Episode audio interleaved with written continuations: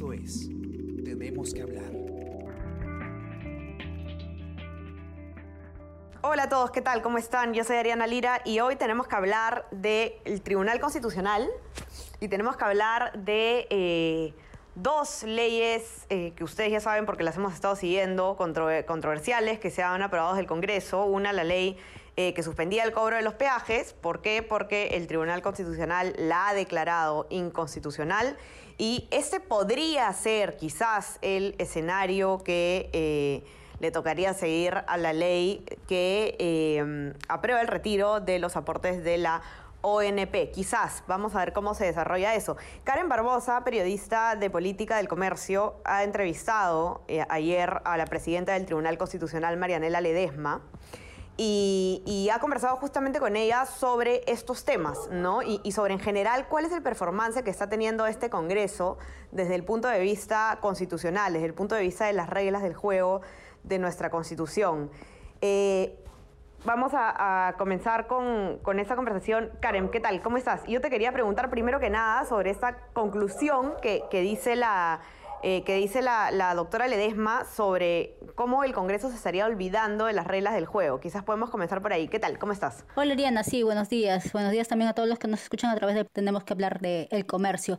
En efecto, como bien lo mencionas, es un, son dos temas relevantes y este caso precisamente que ha resuelto eh, el Tribunal Constitucional y el tema con el cual nosotros hemos hablado con la presidenta del TC, eh, la doctora Marianela de Desma, pues es importante eh, como un antecedente a lo que se puede venir con el caso de la ley que aprobó el Congreso respecto a la devolución de aportes de la ONP, específicamente una UIT.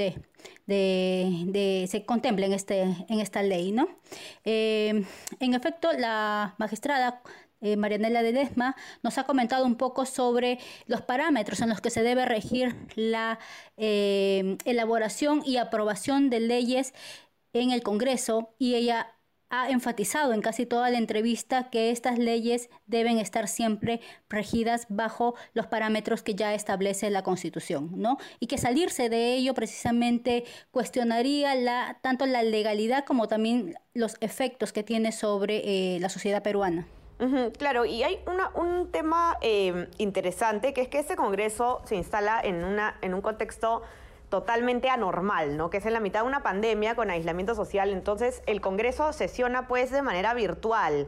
Y, eh, eh, dentro de, este, de esta dinámica virtual, justamente hay algunas cosas, unas decisiones que se han tomado eh, que, Ledesma cuestiona, ¿no? Como por ejemplo la delegación de voto, ¿no? Ya no vota cada persona, el relator llama persona por persona y, el congresista dice a favor, en contra, abstención, sino que ahora es el vocero de cada bancada que dice a favor votan tal, tal, tal, en contra votan tal, tal, otros, y, y, Marianela Ledesma cuestiona este, este mecanismo.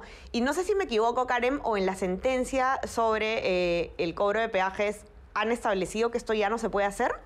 Sí, en efecto, ese es uno de los puntos que nosotros también le hemos preguntado a la doctora Ledesma en la entrevista que va, que está siendo publicada tanto en la web como en el diario impreso el día de hoy. Y eh, ella habla precisamente de que esta sentencia eh, que se ha expedido a propósito de eh, que se ha declarado inconstitucional la ley que disponía la suspensión del cobro de peajes, esto es la ley número déjame eh, darte la número 31018, que ha quedado ya relegada por el Tribunal Constitucional, ha expedido más allá ah, en el fondo, ha atacado temas importantes y uno de ellos precisamente es contemplar el, el, modo de votación que se viene haciendo en el Parlamento. Como bien dices tú, estamos en, una, eh, en un contexto a nivel mundial que, es obviamente por el tema de la pandemia, que ha hecho que las instituciones tengan que realizar su trabajo de manera digital. El Congreso no ha quedado exento a estas, a estas modificaciones y la doctora María Elena Ledesma también lo ha señalado y, ella lo ha comentado que es, digamos, el primer parlamento virtual que, eh, que tenemos en el, en el país, ¿no? en el Perú. Eh, y entre estos eh, puntos que ha criticado el modo de proceder en que se viene haciendo estas votaciones en este Parlamento virtual no se ajustarían a los parámetros constitucionales. Lo que ella señala es que esta facultad que eh, ha dispuesto la variación del reglamento del Congreso de darle facultades a un vocero o a un representante de cada agrupación parlamentaria para que traslade el voto, eso eh, no, no es constitucional. Y él lo que nos afirma es que esto no se puede dar, que lo que tiene que hacer cada congresista, cada parlamentario es opinar, debatir personalmente y expresar la votación de manera personal. Ya no, ya no sería a través del vocero de cada agrupación política como se venía realizando hasta el momento, sino que cada uno va, cada uno de los congresistas va a tener que decir sí o no, o estoy o me abstengo en esta, en mi voto, ¿no? En esta votación eh, sobre referida norma o sobre referida ley artículo 27 que ellos han modificado dicen, para los efectos de la verificación del quórum y de la votación, se podrá considerar, salvo previsión contraria, que el portavoz traslade el voto nominal de los miembros que componen el grupo parlamentario. Eso es lo que el tribunal dice que no puede dar. El portavoz no puede trasladar los votos de los miembros que componen su grupo parlamentario, porque el grupo parlamentario, el, cada congresista tiene el deber de, de dar su opinión, su posición, ¿no? y votar públicamente.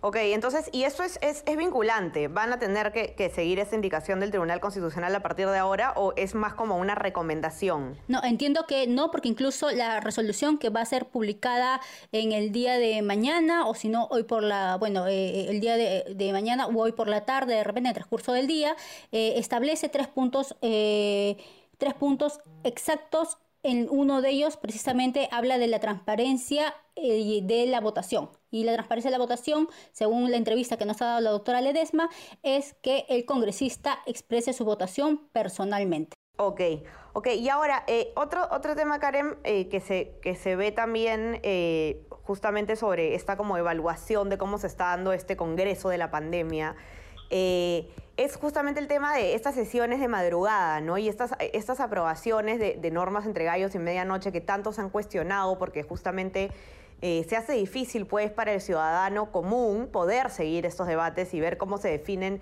temas tan importantes para el país y es que se hacen a, horas eh, tan, tardías, ¿no? Ledesma también se pronuncia sobre esto.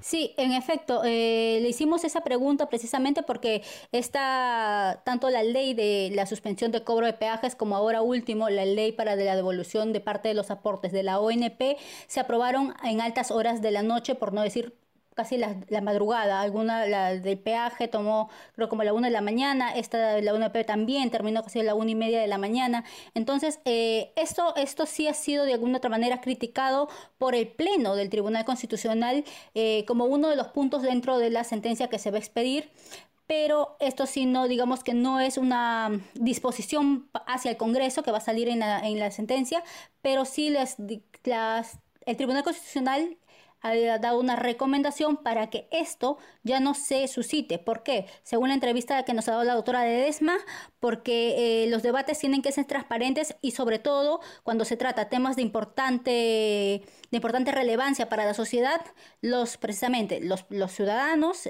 tienen la obligación o tienen el derecho, mejor dicho, de enterarse de cómo se va el debate, qué opinan los parlamentarios, cómo votan, cómo fundamentan, si lo que está debatiendo se ajusta, digamos, a lo que ofreció en su, en su plan cuando postuló para ser congresista, ¿no? Y que luego fue electo.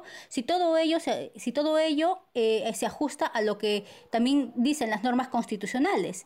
Entonces, la doctora María Elena Ledesma lo que nos comenta es que eh, así como eh, en cierto momento ellos sacaron una resolución eh, cuestionando también esta práctica que se venía realizando en el Poder Judicial. De igual manera, el Congreso tendría que eh, debatir o establecer horas para que eh, para su labor parlamentaria, de tal manera que también los ciudadanos puedan seguir estas, estos debates y puedan tener información y sobre todo pueda ser transparente todo lo que hace el Congreso, ¿no? Ok, y ahora, ya entrando eh, eh, específicamente al tema eh, primero de, la ley del cobro de peajes, ¿no? Y un poquito para recapitular súper rápido a los que nos acompañan, ustedes recordarán que el Congreso aprobó esta ley, el Ejecutivo la observó y el Congreso igual la aprobó por insistencia nuevamente, entonces terminó pues en el Tribunal Constitucional y ya el, TC recién acaba, tres meses después creo que es lo que ha durado, acaba de resolver declarando inconstitucional la norma.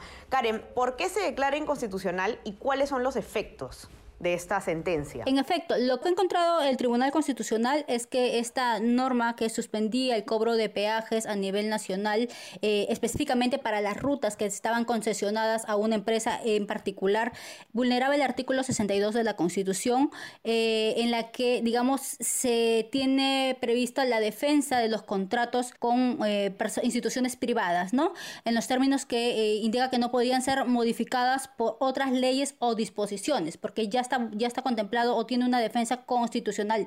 Eh, el artículo 62 eh, se configura como una de las garantías idóneas para, digamos, remover eh, ese riesgo que podrían tener las empresas y asegurando que, estas, que las partes del contrato y no terceros ajenas a la relación jurídica, es decir, en este caso sería el Ejecutivo con las empresas que contrataron estas concesiones a nivel nacional, no estén en riesgo de que un tercero pueda interferir en, en, esta, en estos contratos, ¿no? Que constitucionalmente están protegidos por la ley.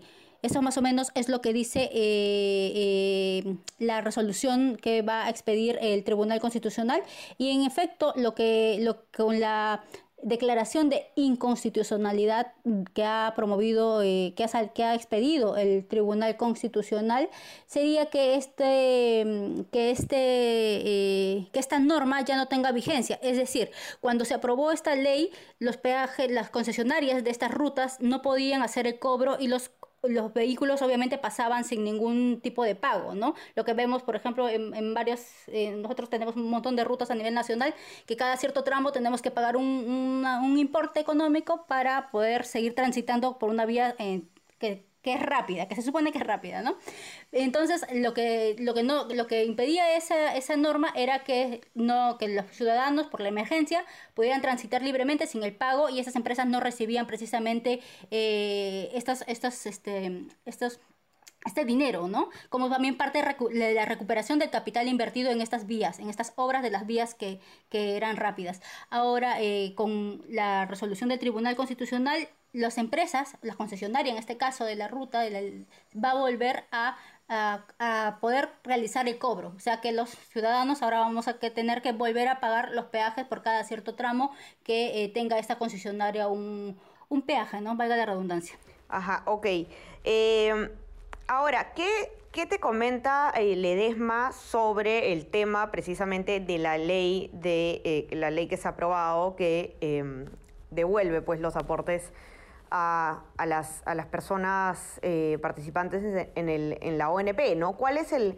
Eh, ella, digamos, no cierra la posibilidad de que, de que termine esta norma en, en el Tribunal Constitucional. No, en efecto, eh, ella lo primero, o sea, no ha querido adelantar opinión porque sí, tal como lo ha adelantado ya el Ejecutivo de ser aprobada, que ya, digamos que ya se hizo, pero igual, o sea, eh, de ser eh, nuevamente ratificada, digamos, por el Congreso, ellos van a eh, ir en, demanda ante el Tribunal Constitucional y el Tribunal Constitucional va a tener que pronunciarse. Por ende, la presidenta del Tribunal, la doctora Marianela Ledesma, no ha querido adelantar opinión, pero ella ha dejado claro que la, mm, que la entidad que ella preside es, digamos, como el referee, o ella es el término que ha utilizado la doctora, ¿no? Que es, ella dice que es el gran árbitro en el, en el ejercicio del poder poder para controlar precisamente al Congreso, al Ejecutivo, a los gobiernos regionales o las entidades implicadas para que respeten los parámetros constitucionales, ¿no? Bueno, no puedo hacer un comparativo con este caso, pero lo único que debo decir que el Tribunal Constitucional se convierte en el gran referee, en el gran árbitro de lo que el ejercicio del poder sea, sea del Congreso, sea del Ejecutivo, sea de los gobiernos regionales, de los órganos autónomos, tenemos nosotros que deliberar a la luz de la Constitución. Nosotros tenemos un marco constitucional y sobre eso tenemos que regir nuestra vida, nos guste o no nos guste, ¿no? Esas son las reglas, esas reglas ya están diseñadas. Y sobre ello es que se deliberaría eh, una posible demanda del Ejecutivo contra el Congreso por esta ley de devolución de aportes de la ONP. Como, como te reitero, y la autora no ha adelantado opinión sobre esto, pero este, ella sí habla de que cualquier norma debe estar siempre regida por los parámetros constitucionales que precisamente nos otorga ya la Carta Magna, ¿no? Ok, y lo que te dice ella es que en caso eh, se, se iniciara una demanda de inconstitucionalidad contra esta ley, demoraría aproximadamente lo mismo que eh, tardó eh, eh, el, otro, el tema de la ley de peaje, que son tres meses, ¿no? Sí, en efecto. tú sabes que en las demandas constitucionales, más o menos, el procedimiento es el siguiente. Según el Código de Procedimientos Constitucionales del Tribunal Constitucional, eh, cuando una entidad competente interpone una demanda de constitucionalidad, primero está la admisibilidad, es decir, una calificación de forma, que si está, tiene todos los requisitos para ser admitida. Si es que se declara su admisibilidad, entonces es notificada a la parte demandada. En este caso sería el Congreso de la República. Y eh, la norma establece 30 días hábiles para que responda la demandada, es decir, el Congreso tendría 30 días hábiles para responder a la demanda del Ejecutivo y luego de eso se programa una vista de causa, una vista pública donde eh, se haga un debate, eh, tanto la defensa del Ejecutivo como la defensa del Congreso y luego de eso hay un análisis por parte del Tribunal Constitucional y hay una eh, sentencia, ¿no? Todo este proceso demoraría aproximadamente tres meses, eh, indica Ledesma, comparando, digamos, que con esta demanda constitucional que están publicando ahora en el Tribunal Constitucional respecto al tema que suspende el cobro de peajes, ¿no? Excelente, gracias Karen. Los que nos escuchan entren a leer la entrevista en nuestra web, elcomercio.pe, y bueno, los que tienen acceso a, la versión impresa también, porque está bastante buena y bastante interesante, porque además nos va a dar un panorama de, eh, cuál podría ser eh, el escenario en caso acabe pues esta, esta controvertida ley de, devolución de aportes de ONP en el Tribunal Constitucional y además porque está dando pues lineamientos de, de cómo tienen que regirse las sesiones eh, parlamentarias en este, en este particular Congreso, que evidentemente el ensayo y error es, es algo que se va a dar, ¿no?